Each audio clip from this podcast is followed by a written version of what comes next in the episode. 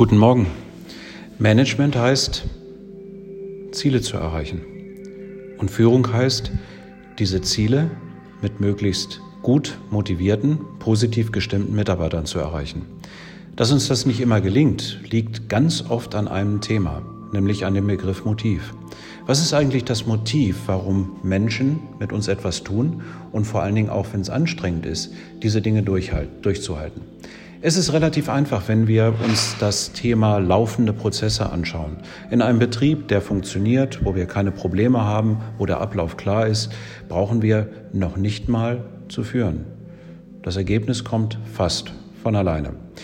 Aber in der heutigen Zeit reden wir über Veränderungen. Und Veränderungen brauchen Motive. Motive, die Menschen dazu anhalten, möglicherweise begeistern, mit uns einen Weg zu gehen.